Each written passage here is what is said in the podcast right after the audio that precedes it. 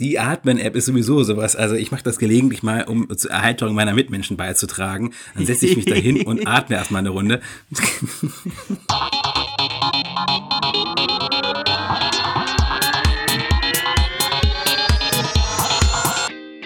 sind Roman von Genabit und Lukas Gera. Ihr hört den Apfelplausch, eine Produktion von Wake Up Media. Hallo, meine Lieben, herzlich willkommen zum Apfelplausch Nummer 98. An diesem Sonntag, dem 9. Juni. Es ist der zweite Apfelplausch in dieser Woche. Ja, wir hauen diese Woche raus, was geht. Natürlich anlässlich der WWDC Keynote jetzt schon das Follow-up mit einigen Eindrücken, während wir ja am Dienstag ähm, sämtliches zusammengefasst haben. Die Folge ging auch ganz gut ab, die wird ganz gut gehört. Ich glaube, das auch für alle, die, die noch nicht durchgehört haben oder noch nicht angehört haben, ähm, da haben wir alles zusammengefasst. Von A bis Z eigentlich ist auch die mega lange geworden, glaube ich, 1,40 oder 1,50. Mm, also eine Stunde. Ja, und heute soll es um einige Hidden Features, Follow-ups, Details, die jetzt aufgetaucht sind, gehen und um meine Beta-Erfahrungen. Denn ich habe es endlich hinbekommen. ich habe ja am Dienstag gesagt, irgendwie hat es nicht geklappt mit der iPadOS Beta, die ich mir auf mein R2 laden wollte, aber jetzt habe ich es hinbekommen. Ähm, über Mojave übrigens, da gab es ja auch so Diskussionen, kann man, muss man die, die macOS ähm, Catalina Beta drauf haben, um die iPadOS oder iOS 13 Beta zu installieren? Nein, muss man nicht. Ich hatte es auch irgendwie über Mojave geschafft, über iTunes. Ähm, aber ja, wird jetzt zu technisch. Ähm, Roman ist natürlich auch wieder da und der hat gleich eine Mail für uns. Stimmt das? Hast du die gerade vorliegen? Wir haben zwei, drei Mails, die wir noch vorlesen wollen. Ja, richtig. Mehrere Mails haben wir. Und wir starten am besten direkt mal mit der ersten Mail. Ziemlich lange Mail von Cornelia. Die hat zu einigen Punkten äh, Stellung genommen und ich habe auch schon recht ausführlich geantwortet. Und auf einiges wollen wir mal näher eingehen. Zuerst hat sie geschrieben, eingeleitet mit äh, Vielen Dank für Ihren Podcast. Ich höre ihn regelmäßig auf dem Weg zur Arbeit. Ich gehöre zwar vielleicht nicht zu eurer typischen Zielgruppe, aber wir schaffen es für sie immer wieder, technische Sachen nicht zu technisch rüberzubringen. Das findet sie gut. Und sie hat auch ein paar Sachen, die sie nicht so gut findet. Und äh, da ist, da gibt's einiges. Ich möchte zuerst mal einen Punkt aufgreifen, den sie gesagt hat bezüglich der Apple-Preise. Kommt später noch zu, vielleicht zu anderen Sachen. Aber da sagt sie, ihr redet in letzter Zeit die Preise schön. Ähm, man zahlt zwar mit dem iPhone letztendlich auch für den Service und die Hilfe, die man im Apple Store bekommt, aber ein iPhone sollte bezahlbar sein und es sollte das für alle sein. Und da hat sie angemerkt, dass sie ähm, findet, dass wir das mittlerweile zu stark relativieren. Und dazu möchte ich gleich mal was sagen. Das ähm, habe ich auch schon versucht, ich habe mir das ein bisschen überlegt und versucht, das mir zu erklären, wie das denn dieser Eindruck zustande kommen könnte. Und meine Antwort, die mir darauf eingefallen ist, war, dass das vielleicht damit zusammenhängt, dass wir zuletzt ein bisschen zufriedener mit Apple waren und vielleicht auch bei mein, in meinem Fall, dass ich es ein bisschen relativieren wollte, weil ich halt eine Weile mal relativ äh, fast schon ja richtig anti-Apple war. Ja, das, so. ja gut, anti-Apple vielleicht nicht, aber du hast schon fast schon zu kritisch einige Dinge irgendwie und zu schwarzmalerisch einige Dinge gesehen. Äh, das ist besser geworden bei Roman tatsächlich. habe ich mich gebessert. Ja, also äh, letztendlich, was ich aber, ähm, was ich auch geschrieben habe und auch hier nochmal sagen möchte, dass ähm, also wir versuchen natürlich diesen, äh, diesen Spagat immer hinzubekommen. Einerseits Meinung, unsere Meinung abzugeben und andererseits eben halt auch nicht zu, zu polarisierend zu sein und zu krawallig. Und da ist das vielleicht ein bisschen, naja, vielleicht haben wir da unseren Weichzeichner eingeschaltet, zuletzt ein bisschen stärker, vielleicht auch, weil uns das ein bisschen mehr zugesagt hat, was Apple so geliefert hat. Aber Fakt ist natürlich, die Preise sind unverändert, auch nach diesen verschiedenen Preissenkungen. Abgesehen davon, dass die zwar äh, jetzt da sind, aber erstens nicht in so großem Ausmaß waren und zweitens auch meistens nur in China, Indien und, und Japan und hier in Europa nur so sehr, sehr minimal angekommen sind. Ja, das weiß ich nach wie vor. Die, die äh, Apple-Produkte sind extrem teuer. Man könnte auch fast sagen, überdurchschnittlich teuer. Branchentypisch gesehen kaum zu rechtfertigen. Das haben wir nicht vergessen. Wir haben es vielleicht nur ein bisschen weniger oft gesagt. Mhm. Äh, ich habe zwei Dinge. Zum einen darf man darf man dieses Ökosystem wirklich nicht vernachlässigen. Und ich finde, dass man 2018 und 2019 auf der WWDC, jetzt gerade anlässlich, sehr gut gesehen hat, dass Apple das mittlerweile wieder so ein bisschen forciert. Wir haben 2018 einen krassen Performance-Schub bekommen, auch für ältere Geräte. Und der hat 2019 auch noch irgendwie Bestand gehabt. Man hat Folien gesehen, dass ähm, die Apps schneller starten, Face ID wird besser und so weiter und across ähm, einige Gerätegenerationen und auch die älteren Geräte, teilweise vier, fünf Jahre alt, bleiben im Line-up. Und das sind also es ist auch, wie du, wie, wie sie schon richtig schreibt, eine Investition in das Ökosystem, in die Zukunft und dass man halt einfach ein Jahr, äh, ein Gerät hat, das ein paar Jahre lang auch funktioniert. Und dann gibt's so Dienste wie Sign in with Apple und solche Geschichten, die sind einfach gut und das gehört dazu, das bezahlt man mit. Und es sind exklusive Dinge. Sowas gibt's auf Android zum Beispiel einfach nicht. Ähm, und es gibt auch nicht diesen Datenschutz, diese Sicherheit und so weiter. Aber, und jetzt kommen wir zum zweiten Punkt, ich fand die Mail ganz, einen, einen ganz tollen Input von Cornelia, weil tatsächlich läuft man Gefahr, dass man die Preise schönredet, beziehungsweise fast schon für sich selber rechtfertigt. Und das habe ich eben eigentlich auch so ein bisschen auch gemacht jetzt in meinem ersten Punkt. Und sie sind wahnsinnig teuer. Deshalb ein guter Reminder von ihr, ähm, dass man das auch wieder mal ein bisschen ja, nüchterner betrachten könnte hier und da weil es halt einfach schon absurde äh, Ausmaße teilweise annimmt, das stimmt. Zum Beispiel können wir jetzt vielleicht den Bogen noch spannen, ganz kurz. Ähm, das wollte ich sowieso ansprechen. Dieser Pro-Stand, den Apple, ähm, das haben wir nämlich hier in der Zusammenfassung gar nicht so wirklich ähm, ausgeführt. Der kostet ja 1000 Dollar.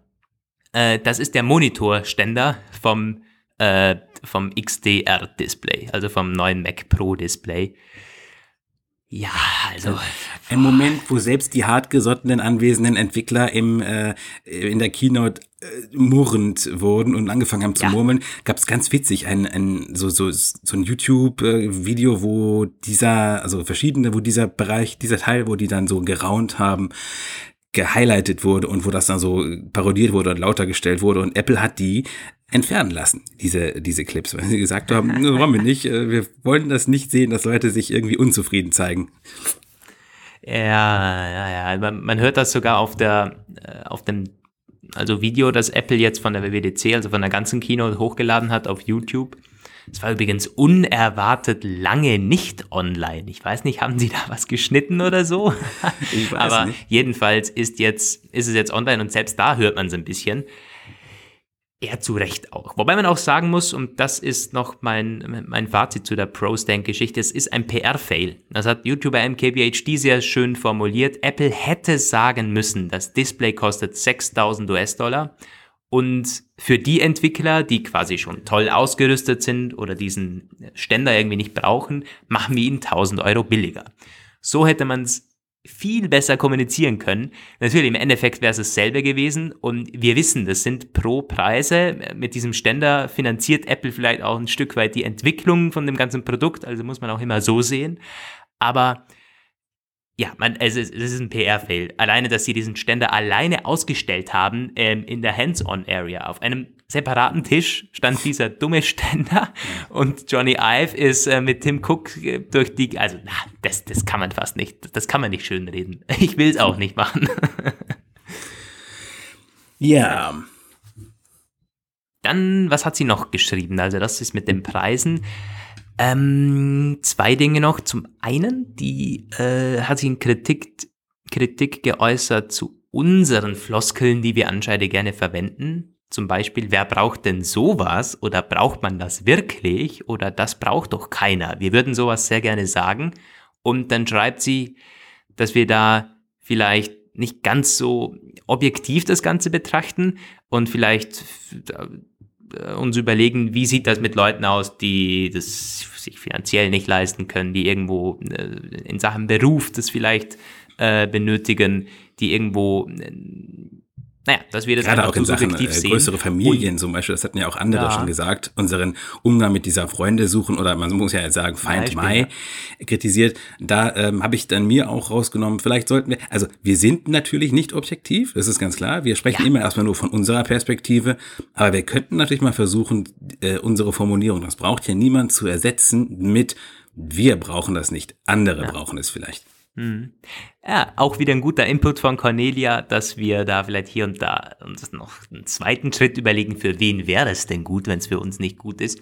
Aber dennoch, wir bleiben dabei, wir sind hier subjektiv und ich glaube, es wäre auch langweilig, wenn wir hier sagen würden ständig, ach, das Feature ist ja vielleicht ganz toll für die und die und irgendwie nie sagen, wir brauchen es nicht, also wir, wir, wir finden es wir dämlich oder so. Ich glaube, da, wir, wir schätzen das nun mal subjektiv ein und das ist ein Podcast, in dem Roman und ich sprechen.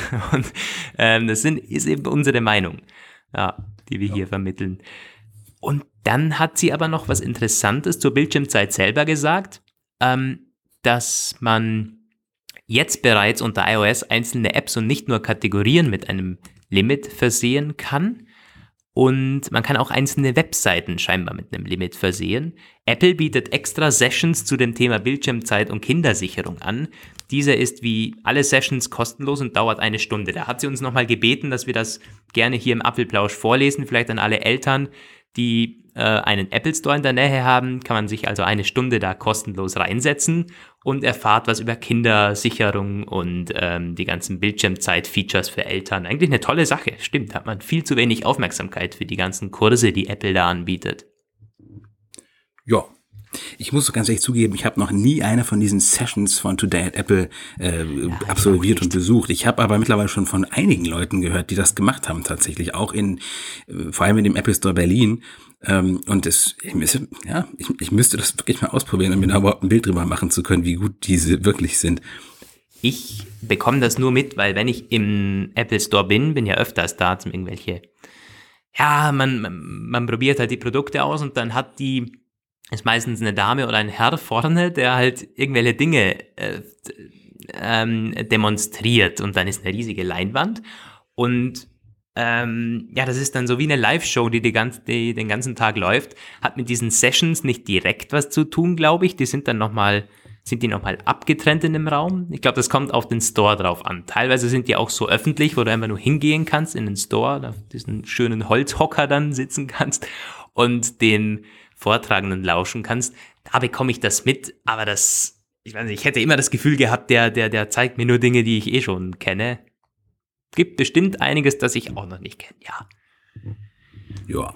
Ähm, ja, wir haben, glaube ich, gut zusammengefasst von der Cornelia, vom Felix noch eine Mail bekommen. Hi, Lukas und Roman. Schöne Zusammenfassung der WWDC zu deiner Screentime-Frage.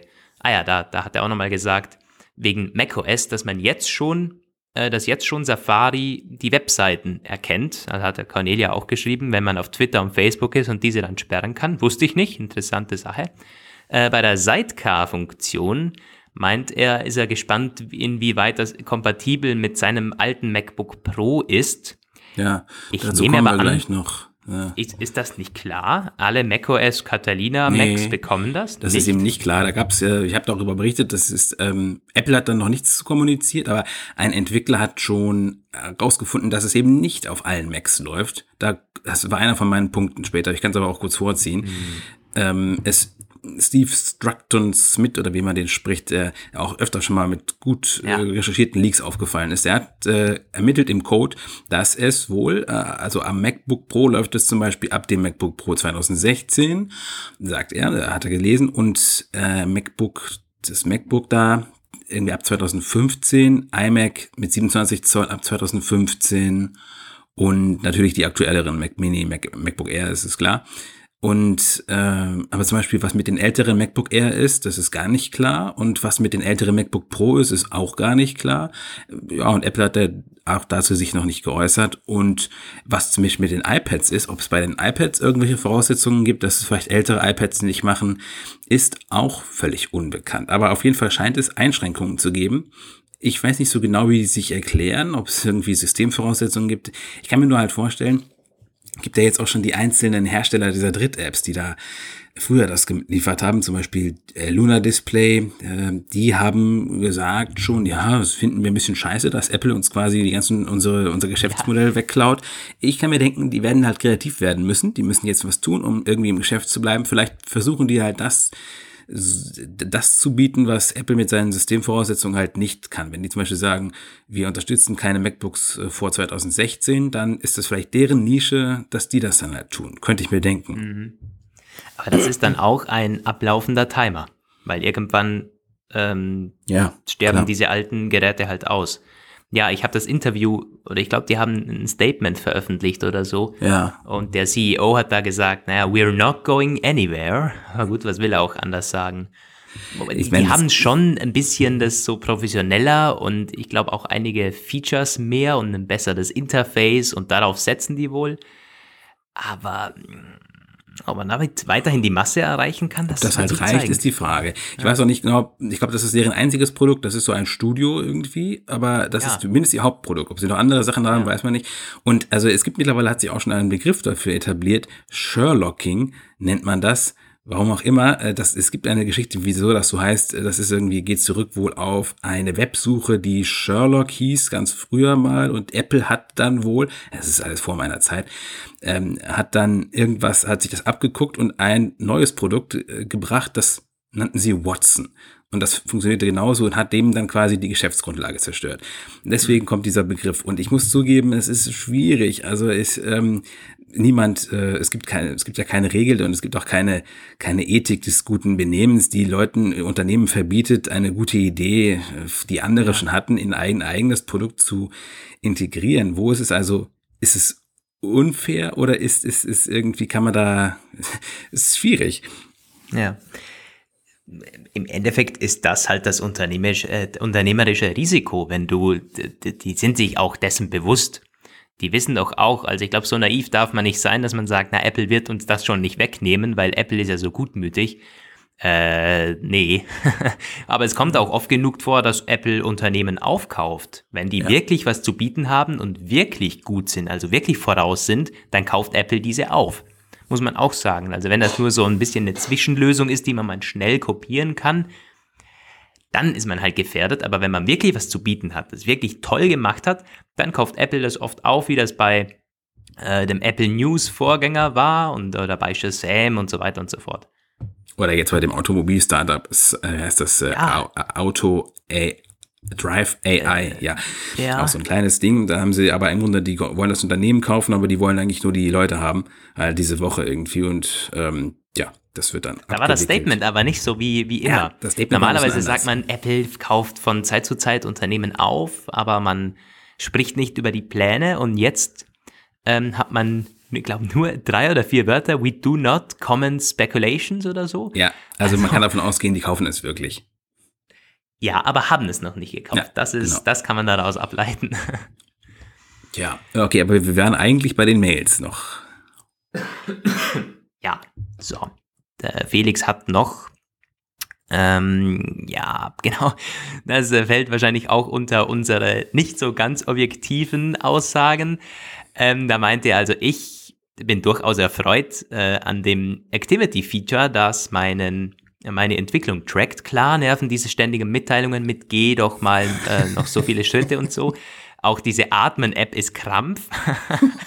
aber aber da, äh, er freut sich darüber, also äh, hilft ihm wohl. Die Atmen-App ist sowieso sowas. Also ich mache das gelegentlich mal, um zur Erhaltung meiner Mitmenschen beizutragen. Dann setze ich mich da hin und atme erstmal eine Runde. mit der App oder? Ja, mit der App. Mit der App. Tatsächlich? Und guck dann immer so da drauf und äh, macht dann immer ganz demonstrativ so, jetzt habe ich mal wieder eine Minute weggeatmet, jetzt bin ich entspannt. Na, dann bringt sie ja doch was. Also. Hm. Ja, das war die Felix-Mail und jetzt noch eine, die ist schon ein bisschen älter vom Julius, die habe ich mir markiert. Der hat nämlich ja geschrieben, da mh, hm, wir gesagt haben, dass das Touch-ID doch am Ende ein bisschen besser ist als Face-ID. Er schreibt, Die Idee, dass die Touch ID auf dem ganzen Display äh, reagiert, finde ich gut. Ich finde allerdings, dass besonders bei Käufen äh, Touch ID nur ähm, in bestimmten Bereichen auf dem Display aktiviert werden sollte. Zum Beispiel muss man seinen Finger auf das rote Logo der Touch ID legen und so weiter. Ja. Ansonsten kann es schnell passieren, dass man Dinge versehentlich kauft und eigentlich auf Abbrechen drücken wollte, ähm, aber den falschen Finger benutzt hat. Das und stimmt natürlich der, voll. Muss ich ganz kurz, also ja. ich habe da auch gedacht, so ganz im Ernst, ja, dass das keiner irgendwie, dass das keinem aufgefallen ist. Klar, ja. also du kaufst dich da dumm und dämlich, wenn du Pech hast irgendwie. Stimmt. Und dann schreibt er, ich würde nicht sagen, dass Touch ID zuverlässiger ist als Face ID. Gerade beim oder während dem Sport sind die Finger verschwitzt und werden nicht erkannt. Dies passiert mir zumindest deutlich öfter, als dass ich eine Sonnenbrille trage. Ja, und das ist ein spannende, eine spannende E-Mail, weil es zeigt sehr schön, dass es unterschiedlich ja. ist. Also bei mir kommt der Sport wahrscheinlich äh, seltener vor, aber es gibt sehr, sehr viele Leute, die wahrscheinlich im Sommer Probleme haben mit Touch ID, weil man irgendwie verschwitzt ist oder beim Sport ist oder im Winter einen Skihelm trägt zum Beispiel. Also äh, nicht einen Skihelm, sondern irgendwie Handschuhe oder so. Ja. Ähm, ja. Ey, letztendlich ist es, so läuft so darauf hinaus, also am allerbesten und vielseitigsten ist die Sache, wenn man beides hat. Genau. Wie das eben das auch Android schon lange, lange vormacht. Also vielleicht ja. wird das Apple irgendwann wird das wahrscheinlich auch so. Die werden, die werden das irgendwie so machen müssen, dass sie sagen können halt, wir haben jetzt nicht nur den Fingerabdruckleser zurückgebracht, sondern er ist jetzt krasser denn je. Und deswegen ist er jetzt, das ist das Alleinstellungsmerkmal. Gibt es bestimmt noch irgendwie so eine ID Bionic oder so nennen sie das dann wahrscheinlich. Ja, ja. Ja, das war's von unseren Mails. Vielen Dank und ähm, ja, haben uns drüber gefreut. Schreibt uns doch gerne mal eure Meinungen zur WWDC oder auch eure Fragen dann auch gerne nach diesem Podcast, die ihr vielleicht noch zur Beta habt, ähm, als Mail oder auf unserer Homepage www.apfelplausch.de könnt ihr auch gerne Kommentare dalassen und natürlich auf Social Media, Twitter und Instagram gibt's uns auch. Könnt ihr uns gerne in Kontakt treten da. Genau, das hatte ich mal eben angemerkt noch vor der Sendung, weil wir nämlich, also wir kriegen immer Kommentare und Mails satt, aber auf unserer apfelplausch.de Seite, da äh, tut sich gar nichts. Immer wenn da ein Kommentar auftaucht und ich sehe, oh, jemand hat kommentiert, nein, es ist eigentlich nur ein Spam-Bot. Also gerne auch äh, auf Apfelplausch, da sind alle unsere Episoden und da können da könnt ihr euch auch verewigen. Ja. Wo es euch halt lieber ist, wenn, äh, ich meine, Mail ist teilweise vielleicht auch ein bisschen einfacher, das ist schon so. Aber Apfelplausch Homepage wird schon hier und da besucht, also wir haben schon Besucher da, einige Hörer recherchieren da zu unseren Hintergründen immerhin. Gut, jetzt kommen wir aber zum ersten äh, wirklichen Punkt heute, nämlich den iPadOS Beta-Erfahrungen von mir. Ja, ich habe sie jetzt drauf auf meinem R2 und was soll ich sagen? Ja, sie läuft. sie läuft zumindest. Es ist aber eine wackelige Geschichte teilweise, tatsächlich. Ich habe zum Beispiel jetzt einen Bug, dass ich das Control Center nicht mehr richtig öffnen kann. Und der geht nicht weg. Ich hatte schon etliche Neustarts mit Power-Button und Home-Button gleichzeitig drücken, äh, Hardware-Reset. Nix da, der geht nicht weg. Und auch beim, äh, wenn ich das iPad ins Hochformat nehme, was nämlich eine Frage war auf, äh, in unseren Kommentaren, wie das da aussieht mit den mit den Widgets, dann kann ich die Widgets-Zentrale nicht wirklich, nicht richtig öffnen. Die slidet dann so komisch rein, aber ich weiß nicht, ob, ob man die parallel zu den Apps darstellen kann. Das ist also alles noch ein bisschen buggy, aber grundsätzlich kann ich die Features ja bewerten und auch die Apps und so. Und das habe ich schon gemacht. Gibt auch einen ausführlichen Artikel auf Apple Page schon dazu. Hm, wollen wir jetzt aber dennoch ein bisschen durchgehen, was ich denn dazu meine. Also Performance, wie gesagt, kann ich nicht wirklich sagen. Es ist, ich habe auch nicht, ich habe auch kein Face ID iPad, also weiß nicht, das ist wirklich 30 Prozent schneller. Viele sagen es aber, also einige Tester, Beta-Tester, die sagen tatsächlich, merkt man ein bisschen. Ich habe auch schon einen Videovergleich gesehen, also ja, das ist wohl Dafür tatsächlich so. aber manchmal gar nicht bei einigen. Das ist ja stimmt. Face ID ist bei manchen zerstört leider in der Beta 1. Also ja, klassische Beta eben. Ist ja, äh, ist ja kein öffentlicher Release. Ähm, Und jetzt muss ich mir mal schnell meine Zusammenfassung hier öffnen. Genau, hast ja, Roman, hast du eigentlich irgendwelche Fragen an, ja, die, an die Beta? einige. Also zum einen äh, dieses, äh, hast du schon mal ausprobiert, dieses, dieses neue Multi-Windowing, also zum Beispiel dieses, was ich mir immer vorstelle, Word oder Pages, mhm. ähm, mehrere Dokumente in einem auf gleichzeitig. Und dann auch dieses ja. Hin- und Her-Fitchen von äh, Sachen, Sachen. Habe ich alles schon ausprobiert. Die Multitasking-Sachen funktionieren alle. Sogar auf dem iPad Air 2. Und ja, ich, ich kann mir zum ersten Mal vorstellen, dass man damit wirklich arbeiten kann. Es ist Real Talk so. Also es ist, das ist schon ziemlich performant mittlerweile. Auch mit diesen Spaces. Also ich kann, habe mal ausprobiert, drei solche Spaces zu öffnen, also drei Split-View-Ansichten. Und dann kann man mit dem Doppelklick auf Home-Button sieht man alle drei, kann auf alle drei wechseln. Und spannenderweise funktioniert das auch mit dem RAM-Management ganz gut. Ich weiß nicht, haben sie da auch was verbessert? Auf jeden Fall selbst auf meinem R2 funktioniert das wunderbar, dass ich irgendwie drei solche Spaces offen habe. Klar, wenn okay. das dann vielleicht irgendwie drei mega PDFs offen sind oder so, dann ist schon möglich, dass es nicht mehr geht. Aber ich konnte dennoch die Safari-Tabs als optimal ähm, offen gehalten und das ist schon, doch, hat schon echt gut funktioniert. Und also dieses, wenn man jetzt Split View offen hat, zum Beispiel Safari, machen wir mal hier Safari und Mail. Ähm, so. Dann, es ist eine, es ist ein bisschen eine Lernkurve da, wie das bei iOS 12 auch schon war. Man weiß am Anfang nicht ganz genau, wie das jetzt ist, wenn man eine dritte App äh, oben macht, hier hin zum Beispiel. Ähm, und dann kann man ja diese, diese Floating Windows, also diese dritte App, die da so rumfloatet, die wiederum, da kann man jetzt mehrere platzieren und in dieser dritten Ebene auch die Apps wechseln oder Apps beenden und so. Und bis man das mal so draußen hat, wie das mit, der, mit den Gesten funktioniert, dauert es ein bisschen leider. Also die Lernkurve ist auf jeden Fall da. Und du kannst du jetzt auch, wenn du jetzt Safari in Mail aufhast und kannst du jetzt in Safari jetzt mal auch mehrere Tabs gleichzeitig öffnen, war das auch? Äh, jetzt muss ich hier zumindest wieder dieses Fenster wegbekommen. Ah, das ist schon noch ein bisschen buggy. also ich kann hier Safari offen haben, dann Mail. Ja klar, da kann ich natürlich mehrere Tabs, ähm, aber das ging ja vorher auch schon.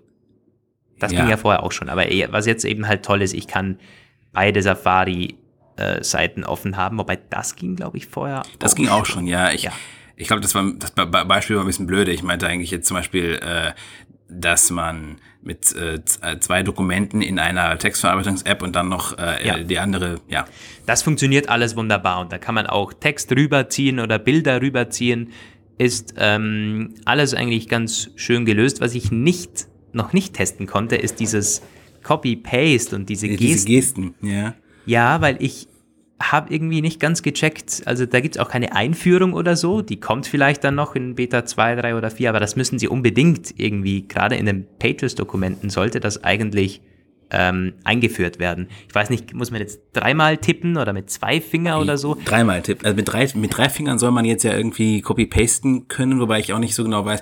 Und das mit diesem also Einführungstutorial, das soll es geben, was? definitiv. Ja, aber okay. das, ja, ist bei mir nicht gekommen oder ich habe es irgendwie übersprungen. Was Oder aber gut ist, ja.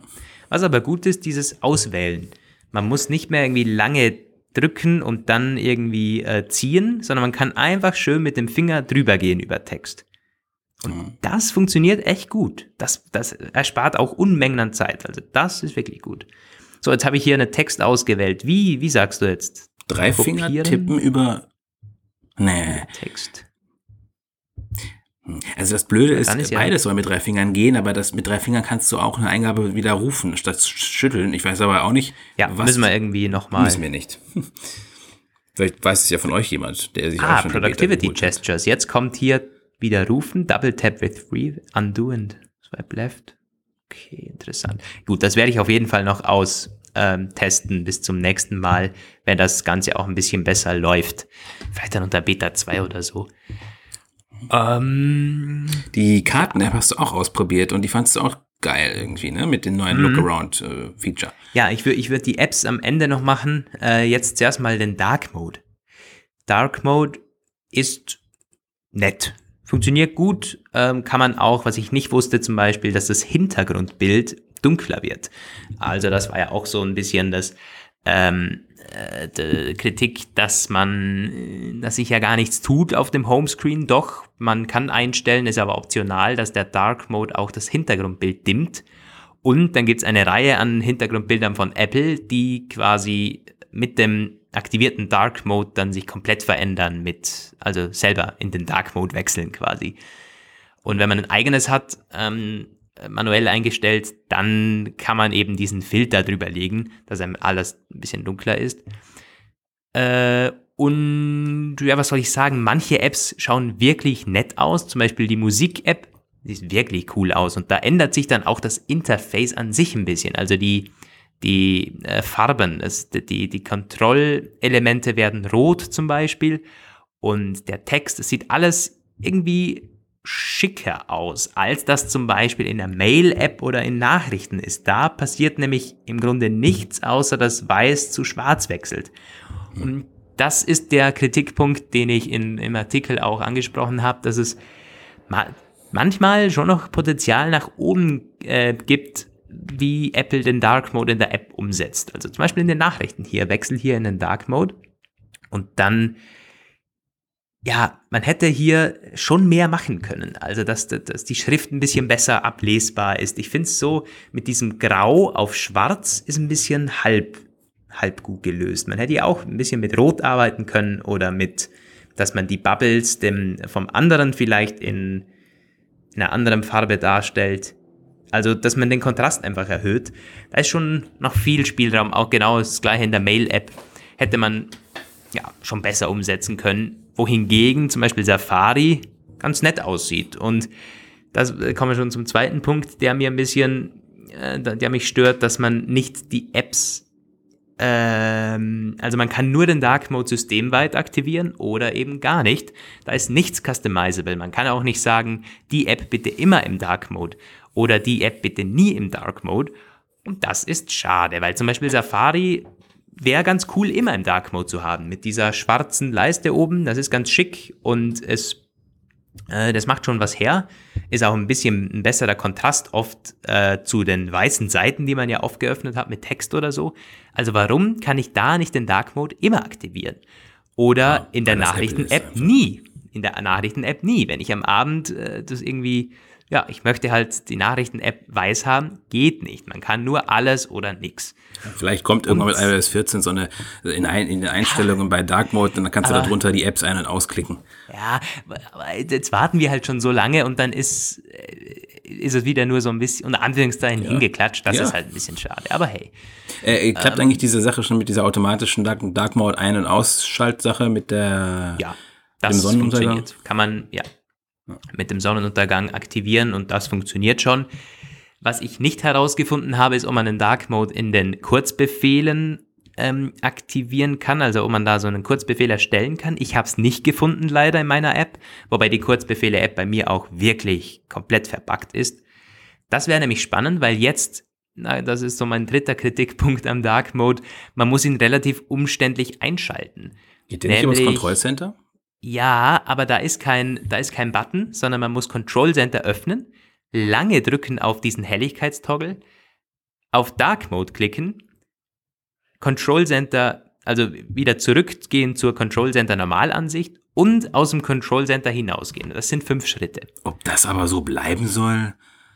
Tja, es ist im Grunde vorstellen. genau gleich, wie wenn du Night Shift aktivierst. Okay. Nee, wie so. wenn du Night Shift über das Control Center machst. Ja. Hm. Hm. ja. ja. ist halt so. Ist halt so. E eventuell habe ich hier auch noch, nee, aber das glaube ich nicht. Da ist kein Bug. Weil, nee, ansonsten ist das Control Center nämlich genauso, ähm, wie es auch andere sagen. Da gibt es nämlich noch die nicht von Apple erwähnte Neuerung, dass man in den äh, wenn man auf WLAN und Bluetooth uh. länger klickt, dann kann man jetzt einzelne Netzwerke und verbundene Geräte ablesen und auch auswählen. Das ist ganz nett, funktioniert auch schon bei mir. Ja. Mm, ja, das zum Dark Mode, aber im Endeffekt ist nett, klar. Haben wir endlich hier, aber gibt noch Potenzial nach oben. Hoffe, dass Apple da so ein bisschen nachbessert noch. Das mit Glück mit iOS äh, 13.3. Ja. Oder eher iOS 14 wahrscheinlich dann. Ja, äh, ich sag ja, mit Glück. Ja, dann äh, Performance habe ich schon gesagt, kann ich nicht wirklich, kann ich nicht wirklich einschätzen. Da müssen wir auf die Golden Master warten. Wo du gerade eben von der Musik-App schon gesprochen hast, sag mal, hm. konntest du schon ausprobieren, ob diese diese zeitsynchronisierten äh, Lyrics schon laufen? Nee, äh, mal schauen. Das könnte ich doch hier ausprobieren. So. Jetzt sollte es.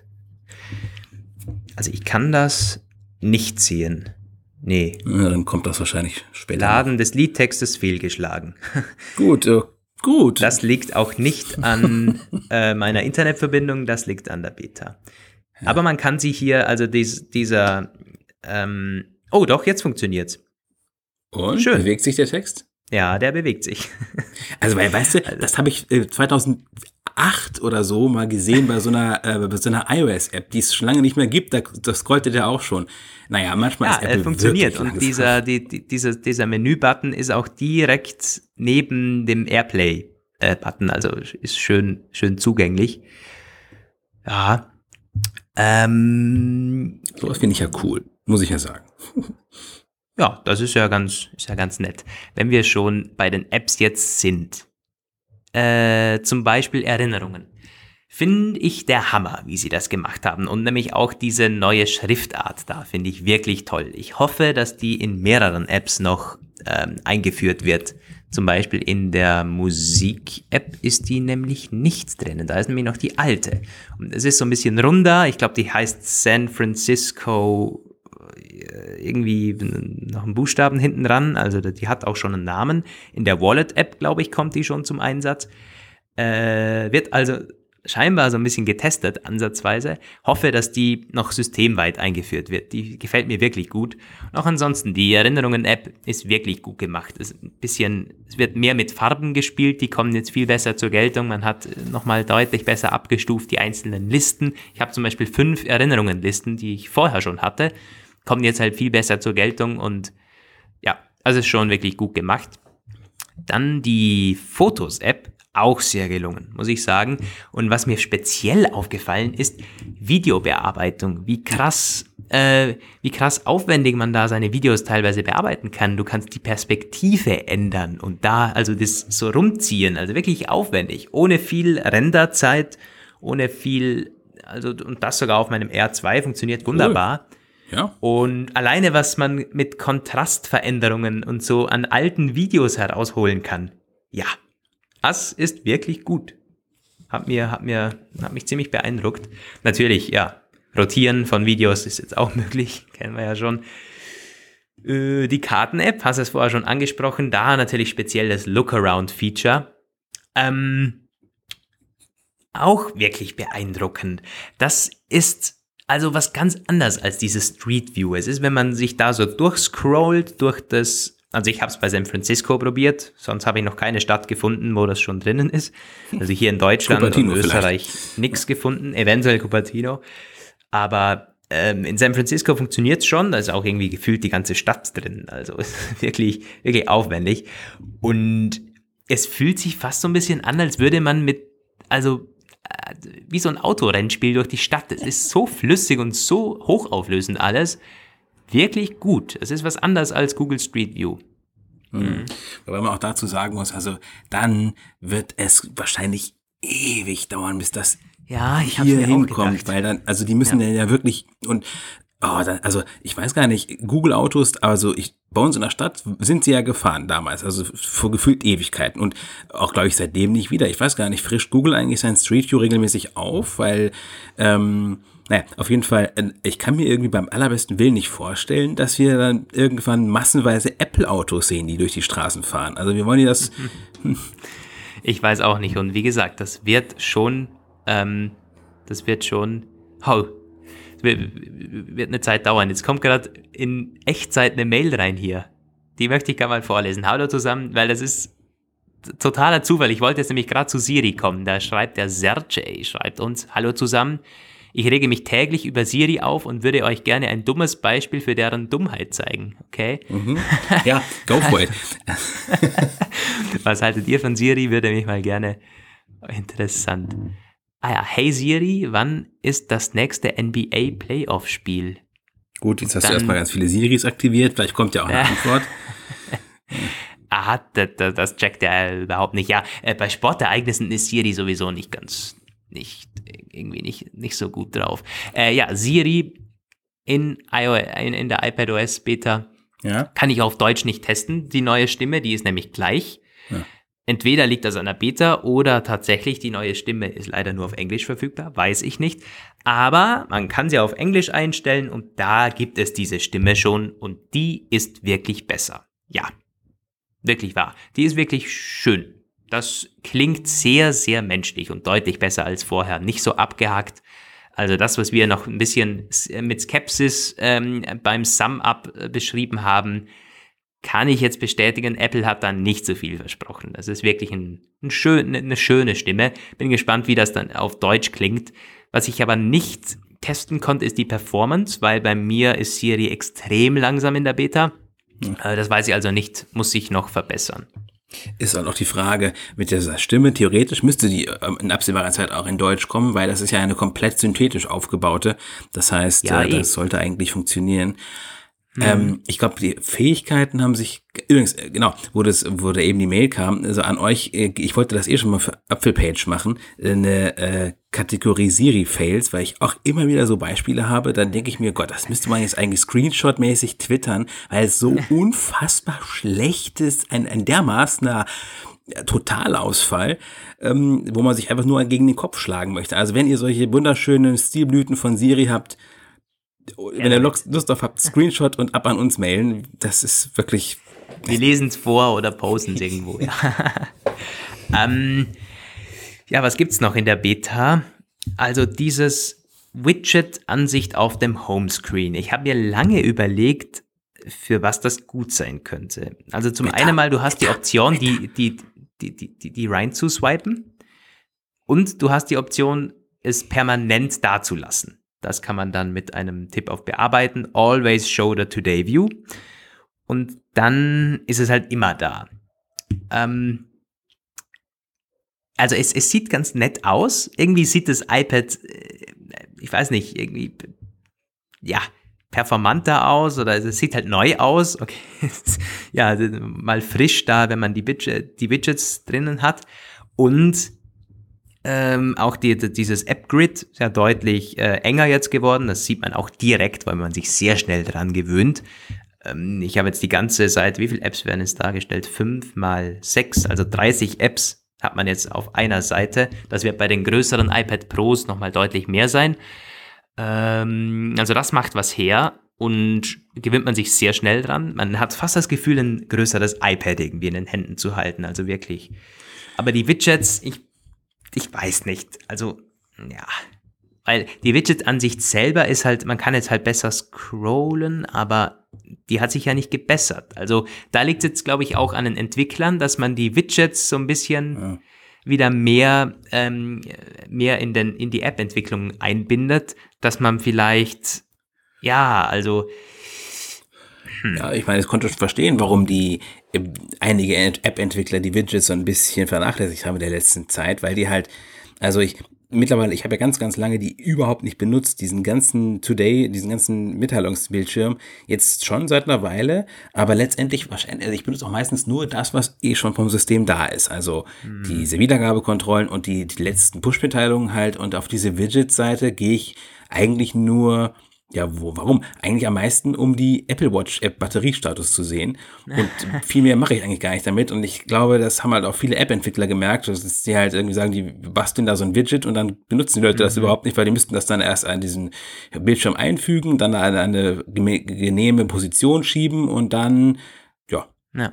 Also natürlich hat man Einsatzmöglichkeiten, zum Beispiel für Wetter-Apps und für News-Apps. Ich habe da die Zeit-Online-App zum Beispiel drinnen, die haben das Widget übrigens sehr nett gelöst. Du kannst da in der, in, im Widget selber noch die meistgelesenen und meist kommentierten oh. Artikel ähm, anschauen. Also das ist wirklich nett. Die, die Zeit, das Zeit-Widget gefällt mir sehr, sehr gut. Und die Wetter-App habe ich da ständig drinnen. Ja, das jetzt auf einen Blick zu sehen, wenn man das iPad entsperrt, weil man jetzt mehr Platz hat, ist schon nett. Aber ich glaube, da ist noch Potenzial nach oben. Also da sind die Entwickler jetzt wieder gefragt, vielleicht ist es irgendwann möglich, ja, also, also ich weiß nicht, aber da ist, ist noch Potenzial nach oben. Hm. Gut. Äh, Voice Control Hm. konntest du schon testen? Nee, ne? Konnte ich leider noch nicht testen. Nein, Voice Control. auch, das hätte ich ja gesehen, wenn du es. ja, muss ich, äh, muss ich noch mal mich dran setzen. irgendwie. Aber ist schon, ist schon da, oder? oder Ich weiß es nicht. Ich habe noch nicht alles durch, leider. Ja. Ja. Ähm, jo, haben wir noch was? Also bei was mir aufgefallen ist, das weiß ich aber nicht, ob das vorher schon war. Wenn man länger auf eine App drauf geht, dann kommt jetzt ähm, dieses, dann ist das so, als würde man 3D-Touchen drauf. Und ich glaube, das ist neu unter iOS 13, oder? Genau. Weil das hat man ja auch gesagt, Anzeichen darauf, dass 3D-Touch verschwindet. Und das ist ja dann auch schon unser nächstes Thema. Und äh, äh, das Ja, ist ja. nicht gut. Das Nein. ist nicht gut. Das ist nicht gut umgesetzt. Man, man weiß überhaupt nicht, also das ist noch schlechter als 3D-Touch. Bei 3D-Touch weißt du zumindest, ja, ähm, lange äh, äh, heftiger draufdrücken und kommt. Hier ist es so ein bisschen mittendrin. Du weißt nicht, manchmal öffnet die App, manchmal ähm, wechselt es in die Ansicht, dass es halt alle zu wackeln beginnen und du kannst es verschieben und löschen. Das ist so mittendrin nochmal eine Ebene zwischen ich öffne die App und ganz lange drücken, damit man die Apps verschieben kann. Jetzt also halb lange drücken. ja. Nein, das ist scheiße. Das ist Also- nichts außer schlecht. Das ist ja so, also auf dem iPhone, das iPad kann ja nicht vibrieren, aber auf dem iPhone würde es dann vibrieren. Deswegen heißt das da ja auch Taptic-Touch. Das ist ja diese Funktion, wie das beim iPhone 10R gemacht ist. So, ich nenne das immer ein kastriertes 3D-Touch im Grunde. Ähm, und du kannst es ja, wie ich das sehe, nicht nur auf Apps machen, dieses lange Drücken, sondern auch auf äh, anderen, in, in, in, in, in, äh, ja, in Apps, in Apps, auf Einstellungen und so weiter, um äh, halt Sachen zu machen. Und auch im Sperrbildschirm da am iPhone soll man damit dann die Taschenlampe machen können und so weiter. Also quasi alles das, wie es auf dem iPhone 10R auch ist. Und äh, ja, da kommen wir später halt noch zu, aber ähm, das, Wollen wir gleich noch mal ein bisschen besprechen. 3D-Touch, ähm, äh, das soll ja wegfliegen und auch noch äh, Hidden Features von iOS 13. Da gibt es auch eine nette Liste, die Apple nicht äh, vorgetragen hat. ja, deswegen Äh, das sind dann noch unsere beiden Themen. Aber jetzt erstmal noch ein ganz kurzer ähm, Einschneider. Wir haben wieder mal einen Sponsor und das ist nicht äh, unser äh, ja, bekannter, altbekannter, sondern wir haben diesmal einen neuen, der uns unterstützt und auch ein paar Episoden unterstützen wird in der Zukunft, nämlich Groover. Was ist Groover? Das ist im Grunde eine Möglichkeit, sich Technikprodukte besser leisten zu können. Kameras, äh, iPhones, iPads, MacBooks, alle möglichen Android-Handys. Da gibt's sehr, sehr viele, ähm, sehr, sehr viele Produkte. Und es ist im Grunde ein Leasing. Also äh, du kannst die, die Laufzeit auswählen und dann bezahlst du monatlich für das, äh, für das Gerät und kannst dann am Ende sagen, Laufzeit verlängern, ich äh, kauf's mir jetzt tatsächlich das Handy oder das, das Gerät oder ähm, ich schick's zurück, völlig kostenlos. Und dann gibt's noch so nette Features wie äh, kostenlos zurücksenden, äh, wenn dem Gerät was passiert während, während der Benutzung, dann bezahlt Groover 90% der Reparaturschäden. Also selbst wenns Display kaputt geht oder irgendwie sonst ähm, irgendwelche Schäden dran sind, ähm, 90% werden dann übernommen. Im Endeffekt eine nette Sache und zusätzlich bekommt ihr wie immer einen Voucher, nämlich mit Apfelplausch 50, 50% auf euren ersten ähm, Kauf bei Groover. Also gibt's alles Mögliche und auch eine Deal-Ansicht bei Groover auf der Homepage. Ist übrigens alles verlinkt natürlich in der Beschreibung. Und da seht ihr halt, was momentan extra billig ist. Gibt's zum Beispiel gerade das iPad Pro 12,9 Zoll 2018 für 39,90 im Monat. Und das könnt ihr mit unserem Gutscheincode für 20 Euro im Monat haben. Äh, 12 Monate Laufzeit bezahlt ihr also 240 Euro für das iPad Pro in einem Jahr. Also eigentlich ganz nette Sache. Ja, und es gibt jetzt, ihr könnt das auch äh, recht einfach, nicht nur über die Webseite, sondern auch in jedem Mediamarkt. Ich glaube, es ist jeder. Auf jeden Fall gibt es die Kooperation mit Mediamarkt. Man kann quasi in den Laden gehen und sagen, ich möchte das und das haben, wenn das im Katalog ist, über Groover. Mhm. Jedenfalls, glaube ich, arbeiten wir auch mit der Webseite zusammen. Ja, alles äh, verlinkt in der Artikelbeschreibung. Unser Voucher Apfelplausch 50, wenn ihr daran Interesse habt, das mal auszutesten. Äh, ja, vielen Dank an Groover für die Unterstützung. Wollen wir denn jetzt gleich mit 3D-Touch weitermachen, wo wir schon dabei ja. waren eben? Ich glaube auch, wir sind mit meinen Erfahrungen erstmal durch. Ähm, 3D-Touch, das ist ja meine letzte Erfahrung gewesen und ich sehe, ich bin nicht der Einzige, der das so sieht. Wir haben viele Kommentare und Zuschriften bekommen, die sagen, bitte nicht, ich will, dass ja, das 3D-Touch bleibt. Das war fast schon wie so eine Petition. Ich würde mir auch nicht wundern, wenn irgendwer eine Petition aufstellt, äh, äh Safe 3D-Touch oder so.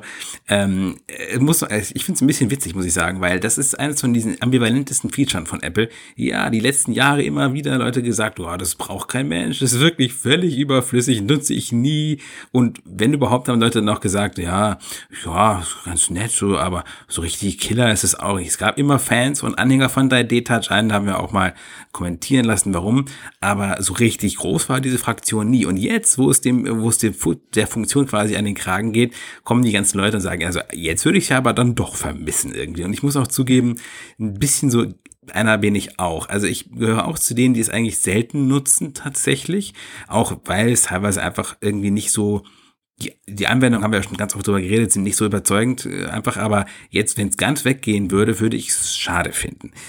Ähm, warum sollte es ganz weggehen? Also erstmal gibt es ja diesen Hinweis, dass jetzt diese Taptic-Touch, Haptik-Touch-Funktion vom iPhone 10R auf alle iOS-Devices kommt, was eben auf dem iPad ein bisschen das User-Erlebnis korrumpiert, könnte man sagen. Ähm, das nehmen halt viele als Anzeichen dafür, dass die nächsten iPhones schon kein 3D-Touch mehr haben könnten. Und das Ganze hat auch einen ökonomischen Hintergrund so ein bisschen oder einen ja, ingenieurtechnischen, weil wir haben ja schon gesagt, das Touch ID mit der ultraschallbasierten Fingerabdruckerkennung unter dem Display könnte kommen, jetzt nicht im Herbst, aber nächstes Jahr. Und dann wäre noch eine Komponente im Display integriert. Dann, ähm, wir hatten das schon mal auch früher darüber berichtet, diese 3D-Touch-Geschichte ist in der Herstellung gar nicht so einfach. Da ist halt diese Touch-Schicht, also Touch-Eingabe und ähm, Display und also Bildschirm und Display-Schutz und und Platine und so und da ist noch dieses, dieses Touch-Element dazwischen, also dieses Drück, Drückelement dazwischen gequetscht. Und jetzt noch eine weitere Layer rein, der auch noch Ultraschall durchlässig sein müsste, dann, also, dann macht es das Ganze todeskompliziert und das für eine Funktion, die wohl gar nicht so eine breite Masse hat an Leuten, die sie nutzen. Ich denke, das ist scheinbar die Überlegung von Apple. Deswegen könnte man sich überlegen, 3D-Touch rauszuschmeißen. Mhm. Ja, wird wie gesagt vielen nicht gefallen. Ich war nie ein 3D-Touch-Nutzer, ähm, bis auf, wie du auch schon angesprochen hast, einige Interface-Sachen, also dieses Reinglimsen in Messages oder in Mails, da verwende ich es tatsächlich. Und, oder bei Fotos, dass man äh, sich schnell in groß ansieht, aha, das ist wirklich das, was ich öffnen möchte. Dafür habe ich es verwendet. Aber das ist wirklich, ich glaube, Haupt-Use-Case ist in Mail und in Nachrichten, damit ich das halt schnell durchlesen kann. Also gerade in Mail, das verwende ich täglich, ohne das Ding wirklich zu öffnen und als gelesen zu markieren. Und das sollte ja auch funktionieren mit diesem Haptic Touch, oder? Langes drauf. Ja, aber es halt, ähm, ich, ich sage halt immer, man verliert eine anderthalb Sekunden, weil man muss halt lange drücken. Und das sind ja, eventuell glaub, das, die das anderthalb Sekunden. So lang, oder? Bitte? Geht das so lang? Das glaube ich. Oder eine Sekunde. Man verliert eine Sekunde. Über den Tag verteilt sind es vielleicht sogar 30 Sekunden. Ja, das könnte da, also daran könnte es scheitern. An solchen Zeitspannen sind schon Imperien zugrunde gegangen, Leute. Unglaublich. Nee, aber äh, ja, es wird schon ein bisschen ein Einbußen sein im Alltag. Ein bisschen weniger Convenience. Aber es ist auch so ein bisschen von Apple eine ja, ein Selbsteingeständnis. Es ist doch nicht dieses geile Feature gewesen, wie wir es uns vorgestellt haben. Weil schaut jetzt euch zum Beispiel mal den iPhone 6S Feature-Video von Johnny Ive an, wie man da 3D-Touch gehypt hat. Oh. Es ist irgendwie, man, ich glaube, Apple hat sogar gesagt, man revolutioniert Multitouch. Ja, das, man ja, revolutioniert das Multitouch. Ja, ja, ja, so hat äh, Johnny Ive das im Video gesagt. Nein, man revolutioniert nicht Multitouch. Also, jetzt kommen wieder die ganzen äh, Leute und sagen, wie könnt ihr sowas sagen? Für mich ist es eine Revolution. Ich, ich Ja, muss ich glaub- übrigens da sagen, äh, Apple ist gar nicht der Erste, der da, da versucht hat, damit was zu revolutionieren. Jetzt, wo du es sagst, fällt mir das gerade ein. BlackBerry, ganz, ganz lange her, noch, äh, noch bevor es BlackBerry 10 gab, gab es mal so ein BlackBerry, damit noch mit Tasten, aber äh, das erste mit Touchscreen oder das zweite mit Touchscreen irgendwie so. Und das hatte etwas, das nannte sich Pop oder äh, Pop-Type oder sowas. Und da konnte man tatsächlich auch auf die Tastatur drücken, also auf den Bildschirm drücken und dann war da so ein haptisches Feedback. So, damit sollten, da haben sie auch gesagt, damit äh, macht man das Tippen viel schneller und intuitiver. Und naja, es war das einzige Modell mit dieser Funktion, das es jemals gab.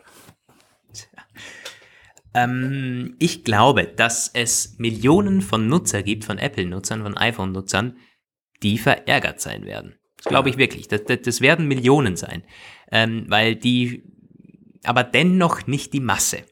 Also ich glaube nicht, dass das über 50 Prozent da einen großen Aufschrei machen wird. Dafür war die Resonanz auch in den letzten iOS-Versionen und allgemein in den Kommentaren und so, was man gehört hat vom Umfeld.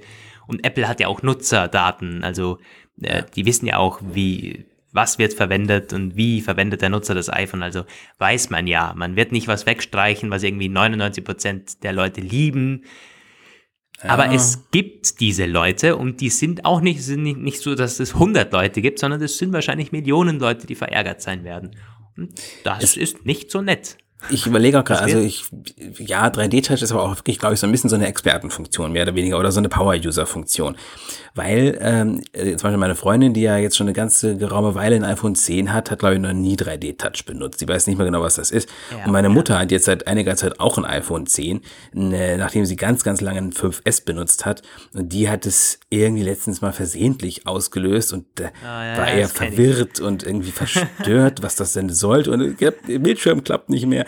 Ich habe auch gesagt, so, ich bringe das jetzt nicht mehr groß bei, weil das ist vielleicht eh bald weg. Das ist äh, äh, vorausschauend. Ich kenne das von meinen Eltern und auch von anderen äh, Nutzern, die nicht so technikaffin sind. Da hast du schon recht, das ist ein bisschen ein Power-User-Feature. Aber gerade diese Nutzer möchte man gen- eigentlich nicht verärgern. Ja. Die, die das vielleicht, also die wenigen Power-User-Funktionen, die es am iPhone gibt, die noch streichen, ist natürlich dünnes Eis. Ich frage mich halt, was ich da als äh, unternehmerischer Entscheider machen würde. Also ich denke, ich würde niemals eine Funktion streichen ohne Not.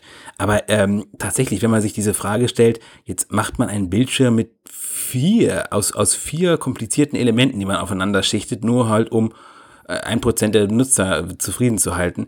Das ähm, ist, äh, ja gut, man könnte sagen, Apple kann es sich leisten. Wahrscheinlich kann es das auch. Ich kann mir aber halt auch vorstellen, das Display wäre dann nicht nur kompliziert in der Her Herstellung, sondern vielleicht auch noch fehleranfälliger. Wer weiß es schon.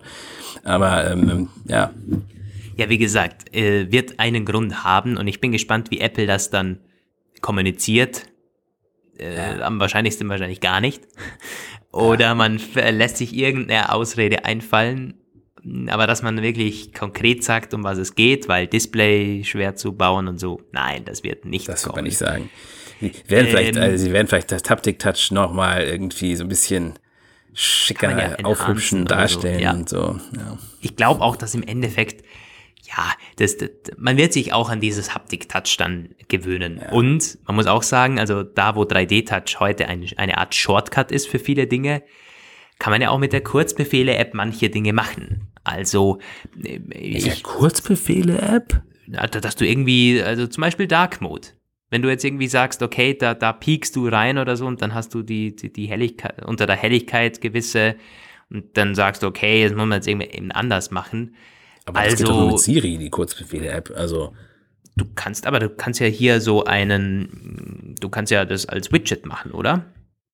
Ich verwende die Kurzbefehle-App gar nicht, aber also du hast dann da, ich glaube ich, die weiß Widgets nicht. drin. Ich glaube, früher war das zumindest Workout, da ging das vielleicht, aber Mhm. ich kenne das nur, dass man das Siri der auslösende Faktor ist für diese Kurzbefehle-App, ehrlich Gut, das gesagt. ist scheiße.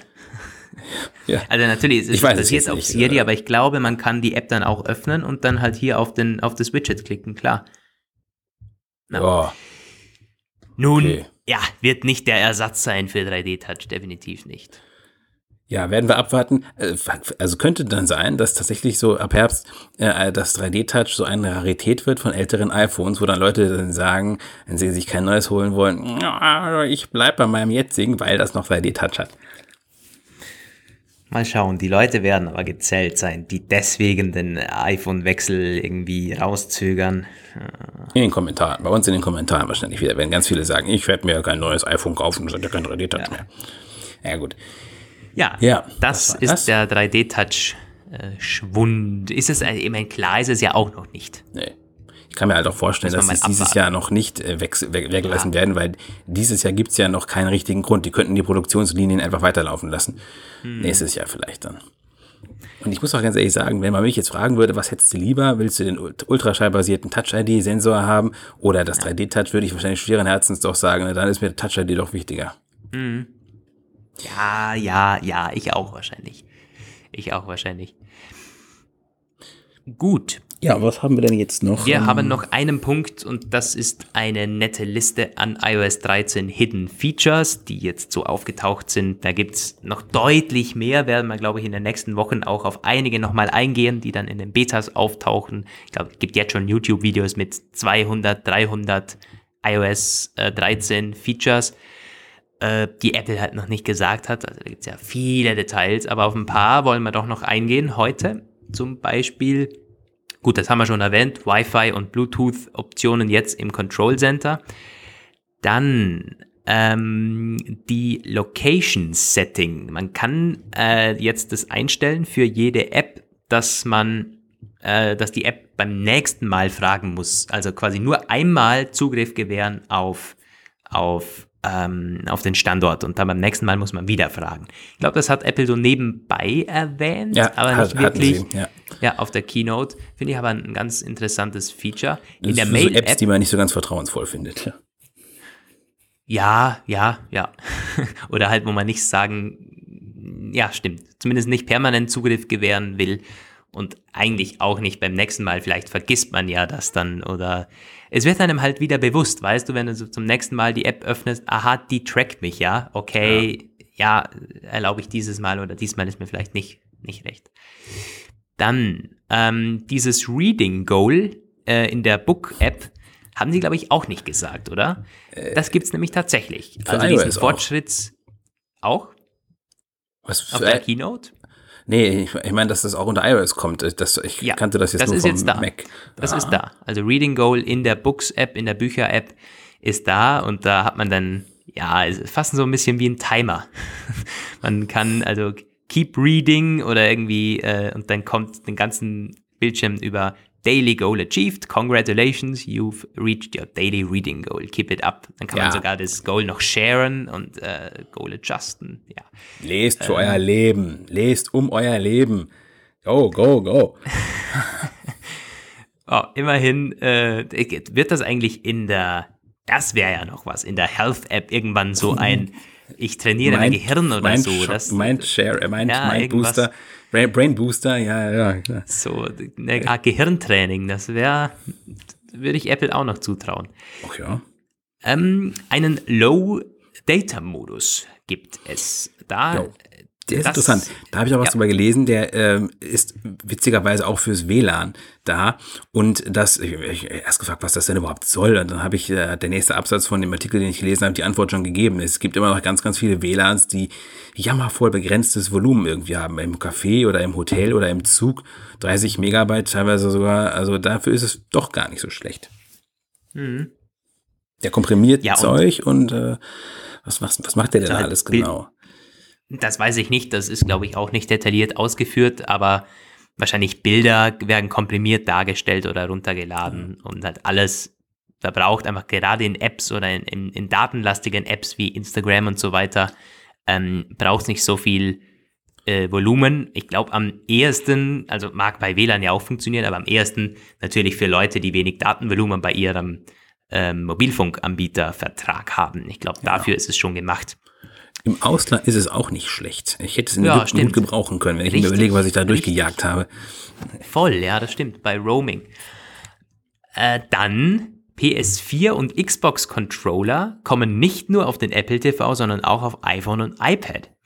Also diesen DualShock 4 Wireless von, von der PlayStation, der jetzt sehr, sehr verbreitet ist, kann man jetzt auch am iPad ähm, anschließen oder zumindest verbinden. Das hat übrigens ein Apfelplauschhörer schon getestet und mir per Twitter Feedback gegeben. Das funktioniert wirklich.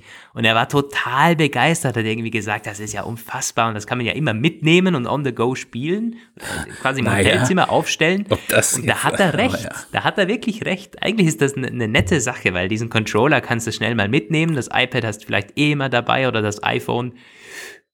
Ja, äh, hat Apple auch nicht gesagt, warum auch immer. Also man hat das beim Apple TV äh, mit tosendem Applaus äh, bekannt gegeben, aber iPad und iPhone, das auch auf iOS kommt und auf iPadOS, wurde nicht gesagt. Ist aber da. Ja, neue Animojis, gut. Ja. Das hat die Welt gebraucht. Eine Kuh und ein Oktopus. ja, immerhin den Oktopus, den, den finde ich ja gar nicht, gar nicht so schlecht. Die, naja. Ja. Gibt es jetzt immerhin auch. Deutlich spannender ist allerdings. Ja. Ähm, also ich habe das gesehen, das hat aber Apple anscheinend nur auf so einer Folie gezeigt und ähm, das hat, haben die Kollegen von Teltarif gesehen. Die Dual-SIM-Funktion wird ein bisschen aufgebohrt. Bis jetzt konnten die Nutzer sich ja nicht, die mussten sich ja entscheiden, wo sie, auf welcher SIM sie iMessage und FaceTime benutzen wollten. Und jetzt geht es endlich auch auf beiden SIM-Karten. Auf der eSIM, wenn man eine drin hat oder also benutzt und auf der physischen SIM. Weil bis jetzt war es halt so, dass äh, auf der nicht konfigurierten SIM, da kam nur SMS an und FaceTime ging überhaupt nicht. Und jetzt kannst du es halt auf beiden Nummern machen. Finde ich irgendwie auch zwar völlig unerklärlich, warum das jetzt erst kommt, aber immerhin, jetzt kommt man langsam so ein bisschen so dieser wirklichen Dual-SIM-Fähigkeit näher. Also WhatsApp zum Beispiel ging ja bis irgendwie ganz lange auch gar nicht, nur auf einer SIM-Karte. Da habe ich mich schon ein bisschen gefragt, was das eigentlich soll, wenn man doch eigentlich hauptsächlich ein privates und vielleicht auch ein geschäftliches WhatsApp. Und die Antwort ist, war das WhatsApp Business. Das ist tatsächlich möglich. Mit WhatsApp Business kannst du ähm, die eine zweite Nummer auch konfigurieren. Telegram konnte das schon vorher. Aber ja, jetzt hat auch Apple den Schritt gemacht, DualSIM auch für die Apple-Dienste. Sehr schön. Hm. Ja, ist auch hier in meiner Liste gut zusammengefasst. Ähm, genau, automatisches Safari Tab Closing. Da kann man einstellen, dass man ah. automatisch nach einem Tag, nach einer Woche, nach einem Monat gewisse Tabs geschlossen werden. Ja, das ist, glaube ich, für Nutzer wie uns nicht so spannend, aber hey. ich beobachte so oft, wie Leute am iPhone oder am iPad also gefühlt 100 Tabs offen haben und das bremst natürlich Safari und, und das RAM-Management und das gesamte Gerät dermaßen aus, das ist eine tolle Funktion. Ich glaube, dass das könnte und auch für, für uns vielleicht ein gewisser Convenience-Ding, ähm, kann man immer noch auf manuell lassen, wenn man sagt, ja, ich möchte natürlich die Kontrolle darüber haben, wann ich was schließe. Aber auch wenn man sagt, ja, das ist eine Woche lang drin gewesen, das ist halt mal irgendeine Suche gewesen, brauche ich sowieso nicht, ähm, könnte schon zu einem etwas übersichtlicheren Safari äh, führen.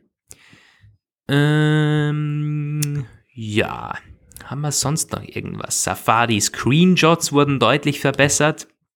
Äh, das hat Apple auch nicht gesagt. Da gibt es so ein neues Interface, wenn man in der Safari ähm, Seite screenshotten möchte, da kann man jetzt nämlich sagen, äh, man kann also alles, was man scrollen würde, noch mit screenshotten. Und dann gibt es eine nette, also ist optisch auch wunderbar gelöst. Man kann äh, die ganze Seite zum Beispiel auswählen oder nur das, was man jetzt auf dem Screen hat. Dann direkt mit äh, den Bearbeitungs- und Markierungsmöglichkeiten spielen.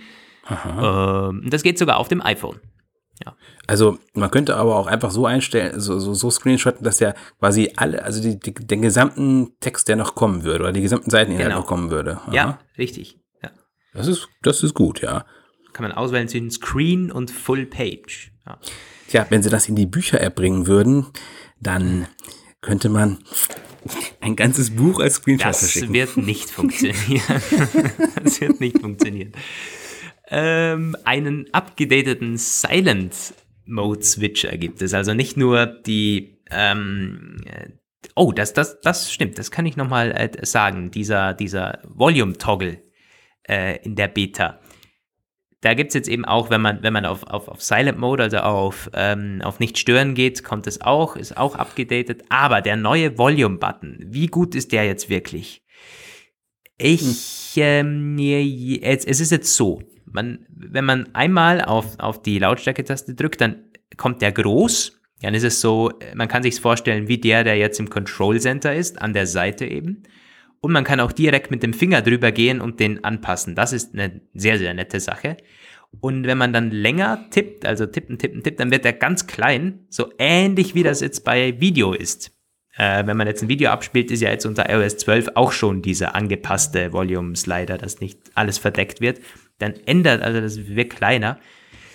Weiß nicht warum, aber also da hat Apple wirklich gelauscht und gesagt, ja, so wenig wie möglich Platz soll der jetzt verbrauchen, kann man eben aber die ganze Zeit, solange der angezeigt wird, kann man mit dem Finger direkt interaktiv drüber gehen und das anpassen. Ja, dann. Ähm, ja, und das ist eine interessante Sache. Optimized Battery Charging. Ja. Das ging ja auch durch die Medien und nicht nur durch die Technikmedien, sondern alle möglichen haben das aufgegriffen und gesagt, so wird dein iPhone, äh, hält dein iPhone länger und äh, mit iOS 13. Was steckt dahinter? Man kann Optimized Battery Charging aktivieren und dann ähm, misst es, haben wir das eigentlich schon erzählt? Nee, ähm, wir haben aber darüber gesprochen mit unserem, ich nenne ihn immer Battery Guy, aber wir haben jetzt das erste Vorgespräch gemacht mit dem Akku-Experten, den wir tatsächlich ja. auch wirklich bringen werden in die Sendung. Wir haben jetzt, äh, es, ist, es nimmt konkrete Formen an. Wir hatten ein sehr, sehr schönes und auch schon ziemlich aufschlussreiches Vorgespräch. Da werden wir auch über diese ganze Battery äh, Smart Charging Experience mal reden. Und darüber haben wir da auch gesprochen. Das ist nämlich genau dieser Ansatz, der ähm, die, der Batterie, die Batterie fühlt sich besonders wohl mit 80 Prozent Kapazität und dieses Smart Battery Charging äh, hält sie eben beim Laden möglichst lange auf diesem Stand und lädt dann die 20%, Prozent, die noch fehlen, nach, wenn er glaubt, dass das, dass der User demnächst sie halt wieder braucht. Und das haben wir auch schon gesagt, das ist halt besonders gut für Leute mit einem sehr gut planbaren, regelmäßigen Tagesablauf. Also mit anderen Worten, mit alles das, was ich zum Beispiel nicht habe.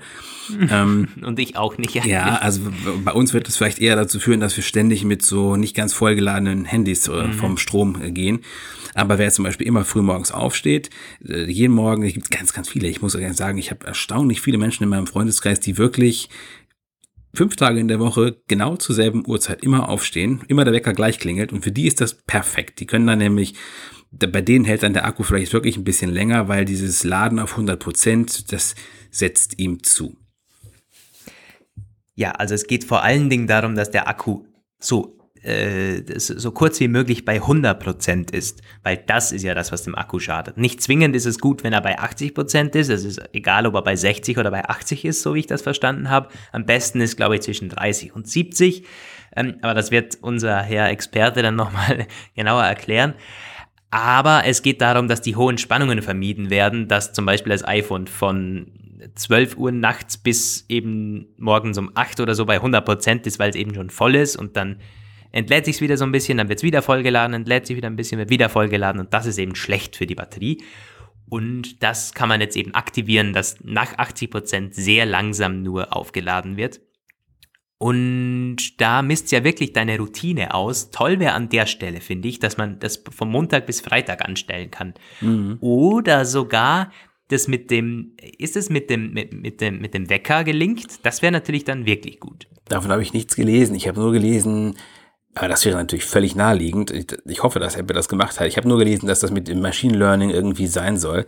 Und ich muss auch sagen, also da fehlt mir wieder so ein bisschen so die, ähm, die letzte Konsequenz in der Cleverness. Also es gibt wieder nur diesen Ein- und Ausschalter. Ich kann, also ich würde mir zum ja. Beispiel wünschen, dass da auf dem Sperrbildschirm oder so, keine Ahnung, irgend so ein Button ist, dass du halt sagst, wenn das am Strom ist und der steht auf 80 Prozent so und du weißt aber, ich will ihn jetzt wirklich voll haben, dass man klicken kann, jetzt bitte weiterladen. Ich brauch's jetzt. Ja. Also das gibt's ja. aber wieder nicht. Ich kann es noch nicht testen, weil bei meinem iPad gibt es das nicht. Ich weiß nicht, ob es zu alt ist oder ob Beta da leckt. Keine Ahnung. In den Batterieeinstellungen finde ich aber nichts dazu. Ähm, ja, also da hast du völlig recht. Ich bin gespannt, wie es dann wirklich umgesetzt ist, dann unter der Golden Master. Aber das muss auch wieder mehr customizable sein, als einfach nur ein- und ausschalten, weil sonst ist es, glaube ich, für viele fällt schon mal weg. Ja. Wobei zum Beispiel wiederum meine Freundin als Beispiel für einen typical äh, Use Case die ist für dieses, glaube ich, naja, okay, jetzt nicht mehr. Jetzt neuestem äh, hat sie auch wechselnde Arbeitszeiten. Aber auch da, lange Zeit wäre es perfekt für sie gewesen, mhm. ähm, weil äh, sie sehr, sehr berechenbar war mit ihren Aufstehzeiten und über Nacht immer am Laden, wie das eben ganz viele machen. Und ja, aber gut, wir werden es sehen. Ich möchte aber vermuten, ich möchte die Wette aufstellen, dass es nicht anpassbar sein wird, dass es nur einen Ein- und Ausschalter geben wird. Ja, ich, ich fürchte sicher. auch. Ich fürchte auch. Nun gut, das aber ein interessantes Feature geht in die richtige Richtung, definitiv. Ähm, in, die, in der Home-App, das wollte ich auch nochmal erwähnt haben, die hat auch ein Design-Update bekommen, abseits von äh, Überwachungskameras werden toller dargestellt nämlich die, die Toggles und die, die, die Lampensteuerungen und so, die sind ein bisschen schicker, auch die, die Farbeinstellungen und da, ähm, oder wie man, wie man Temperatur und so darstellt. Es schaut alles ein bisschen netter aus, konnte ich aber in meiner App, warte mal, ist das eigentlich da auch schon so dargestellt? Weil ich konnte beim ersten reinschauen nämlich nichts, ähm, ah ja, ist da auch schon besser. Okay, interessant. Ja, also das ist auch eine redesignte App, hat man auch auf der Keynote nicht so gut gezeigt. Ähm, ja, aber ansonsten, ähm, ah, das ist noch ganz gut. Do not disturb while driving. Diese Option erkennt jetzt auch, wenn man in Bussen oder so sitzt oder in U-Bahnen. Ähm, das ja, hat vorher das? teilweise eben noch dazu geführt, dass man das, das iOS 12 gedacht hat, aha, der fährt jetzt wahrscheinlich. So. um, ähm, und also es gibt zwei Optionen. Dieses Do Not Disturb While Driving kann man entweder an den Bewegungssensor kalibrieren oder an Bluetooth, also an CarPlay. Also ja. wenn es mit CarPlay verbunden ist, kommen keine Benachrichtigungen an. Oder mit Bluetooth an einem Autoradio, äh, wenn er kennt, okay. Und wenn man es eben auf diesem Bewegungssensor macht, dann ist es ein bisschen weniger ja, zuverlässig, weil ja, ja, logisch, kann auch sein, dass der Typ gerade ein Fahrrad fährt oder so. Und ja, das erkennt jetzt wohl viel besser, wenn man auf einer Buslinie unterwegs ist oder mit U-Bahn fährt oder so. Wobei da spannend wäre, ob das auch in Deutschland funktioniert oder nur in den Ländern, wo auch schon Apple Maps mit Public Transport ausgebaut ist, was ja in Deutschland nicht irgendwie der Fall ist. Mal, mal abwarten. Ja, stimmt. Ja, ja. Übrigens, äh, was mir gerade einfällt, es wäre auch vielleicht gar nicht schlecht, wenn ein Fahrradfahrer nicht unbedingt die ganze Zeit irgendwelche Benachrichtigungen reinbekommt und dann da. Das ist guckt. wahr. Das ist wahr, ja. Hm. Äh, eine Sache, das steht auch auf der Liste, die ist aber ganz gut, da wären wir nochmal ganz kurz bei 3D-Touch. Was bei den Apps schlecht umgesetzt ist, ist in, also in den Apps äh, gut umgesetzt, nämlich diese Peak-Geste. Die gibt es jetzt nämlich auch auf iPads oder auf nicht 3D-Touch-fähigen Geräten. Ähm, und das habe ich gerade mal ausprobiert, funktioniert tatsächlich. Ja, man kann also auch in einen Chat jetzt rein, äh, rein glimsen, ohne äh, 3D-Touch. Ja. ja. Äh, ja, und dann gibt es noch einige. Also der, der Hotspot wurde deutlich verbessert. Also wenn man kein jo, WLAN in der Nähe stimmt. hat, kann man es deutlich, deutlich äh, einfacher und schneller wohl mit dem iPhone schnell verbinden, das MacBook oder das äh, iPad. Das ist eine gute Sache, weil ich hatte gerade gestern eine Zugfahrt in der Schweiz und die haben da kein Wi-Fi. Das waren so ganz alte Züge. Und ja, ich habe den Hotspot nicht reinbekommen. Es ging nicht. Es war mit LTE verbunden, hatte auch ein bisschen Roaming-Guthaben noch verfügbar, aber ich konnte den Hotspot nicht aktivieren, wo ich mir denke, jetzt, es gibt Handoff und alles Mögliche und normalerweise sollte das doch funktionieren. Ja, also das ist ja sowieso mein Steckenpferd, ähm, dass ich früher immer so geflucht habe über die Unzuverlässigkeit. Bei mir war es früher ja immer so, dass der Hotspot nicht geklappt hat und jetzt mittlerweile geht das auch nicht immer sofort, weil ich muss immer so drei, vier Mal auf Wi-Fi klicken in der Leiste oben, dann taucht der persönliche Hotspot auf. Aber mhm. ich muss zum Glück nie, ich kann jetzt tatsächlich irgendwie, wenn ich irgendwo bin, das Handy in der Tasche lassen und es kloppt, es, der kommt meistens an den Start. Was aber immer noch immer ist, ist, dass dieses Kopieren in der Zwischenablage, das ist immer noch ein völliges Glücksspiel. Letztens wieder einen riesenlangen Text am iPhone, am, am, am Mac geschrieben und wollte ich in die, äh, in WhatsApp ja. einfügen, klappt, klappt nicht. Also ich hoffe halt, dass diese Enhancements auch beim äh, persönlichen Hotspot, das ist ja zum Beispiel jetzt so, dass ähm, dass das iPad automatisch einspringt, wenn man sich von zu Hause wegbewegt und das iPhone kein Internet mehr hat, äh, dass das auch wirklich funktioniert oder dass das nicht wieder erst in zwei, drei weiteren Updates irgendwann zuverlässig wird. Mhm. Das Kopieren über iOS und macOS oder über verschiedene Geräte hinweg funktioniert bei mir aber ganz gut. Also klar, hat auch schon nicht funktioniert, aber vor allen Dingen, wenn es funktioniert, denkt man sich, verdammt, das ist so geil. Ja. Und du kannst ja auch ein Foto aufnehmen mit dem iPhone und das direkt bei macOS einfügen, zum Beispiel in Pages. Also. Ja, du hast ja, es ja gesagt, wenn es funktioniert, fühlt man sich irgendwie wie der King, so. Aber ja. wenn es nicht funktioniert, dann kriegst du es auch nicht wieder in Gang. Ich hab, du kannst dann so oft wie du willst irgendwie Copy-Paste machen. Es geht einfach ja. nicht. Und ich weiß noch nicht genau, woran es liegt. Ob es irgendwie an Bluetooth, WLAN, ich weiß es nicht. Aber es ist so typisch. Ach Gott. Okay. okay. Also es ist halt auch typisch Apple, weil man da, man kann keine Fehlersuche machen. Das System, das, das, das gibt nichts. Es gibt keine Anzeige und kein nix. Wenn es nicht funktioniert, funktioniert es nicht. Auf der anderen Seite, wenn es funktioniert, ist optimal, weil es ja. eben so smooth funktioniert. Aber ja, gut. Ich habe nur noch ein Feature, nämlich im App Store kann man im, äh, im Update, äh, in der Update-Übersicht, das finde ich übrigens gar nicht so schlechtes Feature, kann man direkt eine App deinstallieren. Ja. Also wenn du die ewigen Updates hast, da siehst du irgendwie 20 Apps haben ein Update und da ist ja öfters mal eins dabei, wo du dir denkst, das habe ich schon ein Jahr lang nicht mehr geöffnet, brauche jetzt auch kein Update mehr äh, zu installieren, dann kann man direkt mit einem Swipe ähm, deleten. Ja. ja, das ist wirklich praktisch. Konnte man übrigens auch schon witzigerweise, ist, wo uns gerade einfällt, ich hatte so einen Pocket-PC noch von, äh, von mit Windows Mobile und da gab es in den letzten Jahren auch so einen Microsoft Windows Store und der konnte das auch tatsächlich. In diesem Windows Store hm. konnte man auch Apps direkt aus dem Store deinstallieren. Ja, macht Sinn auf jeden Fall. So, Kommen wir vielleicht mal von den also, Hidden Features zu den Hidden Requirements am Ende noch. Äh, ja, wenn du noch was hast. Ich bin ja. ansonsten durch mit meiner Liste, ja. Ja, also ich habe halt Sachen, die nicht ähm, keine Features sind, sondern Voraussetzungen oder Einschränkungen, die noch nicht so ganz klar kommuniziert sind.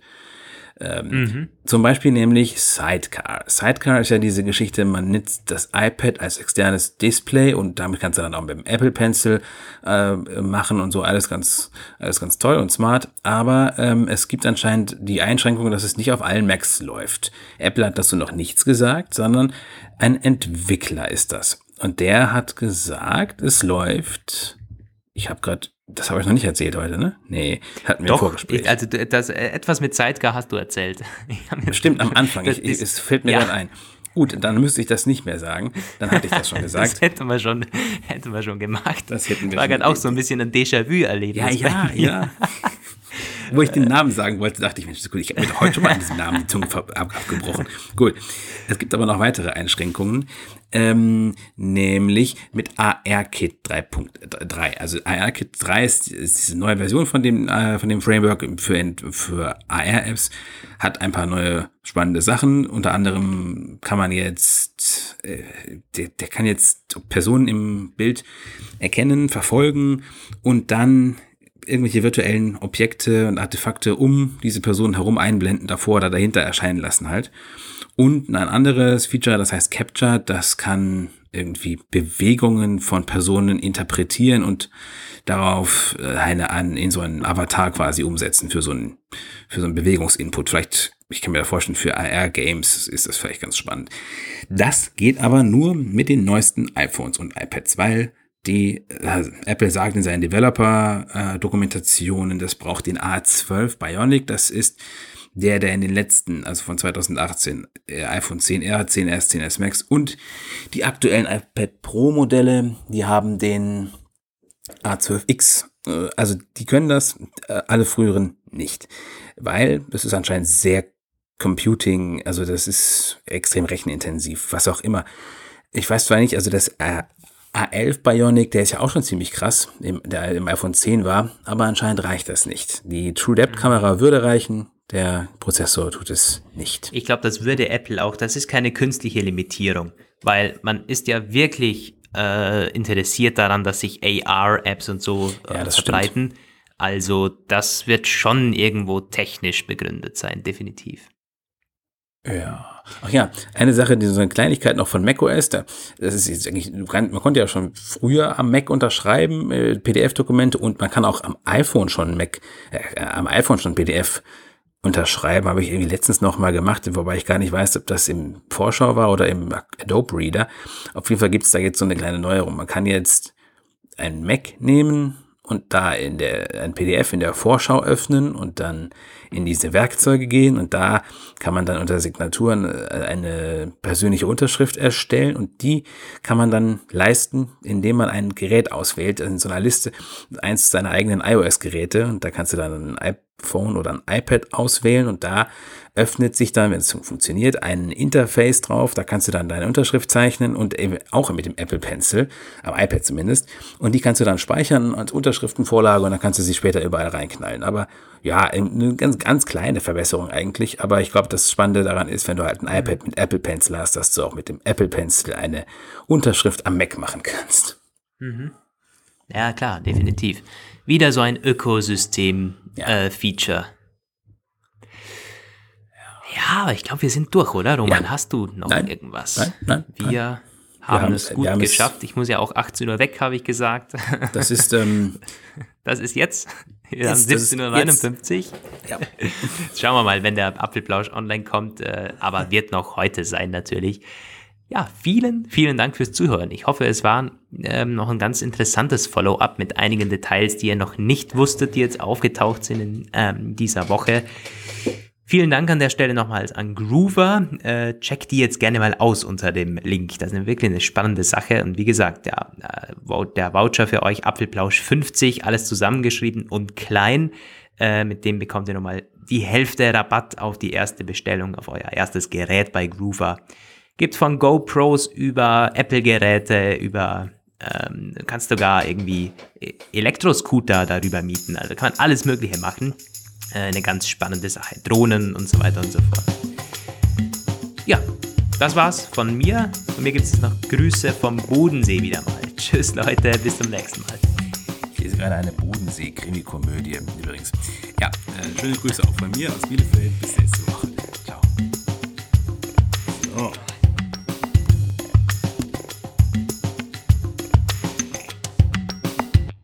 Das war der Apfelplausch. Schön, dass ihr dabei wart. Bis nächste Woche. Diese Sendung ist lizenziert unter Creative Commons. Namensnennung? Keine Bearbeitung. 3.0.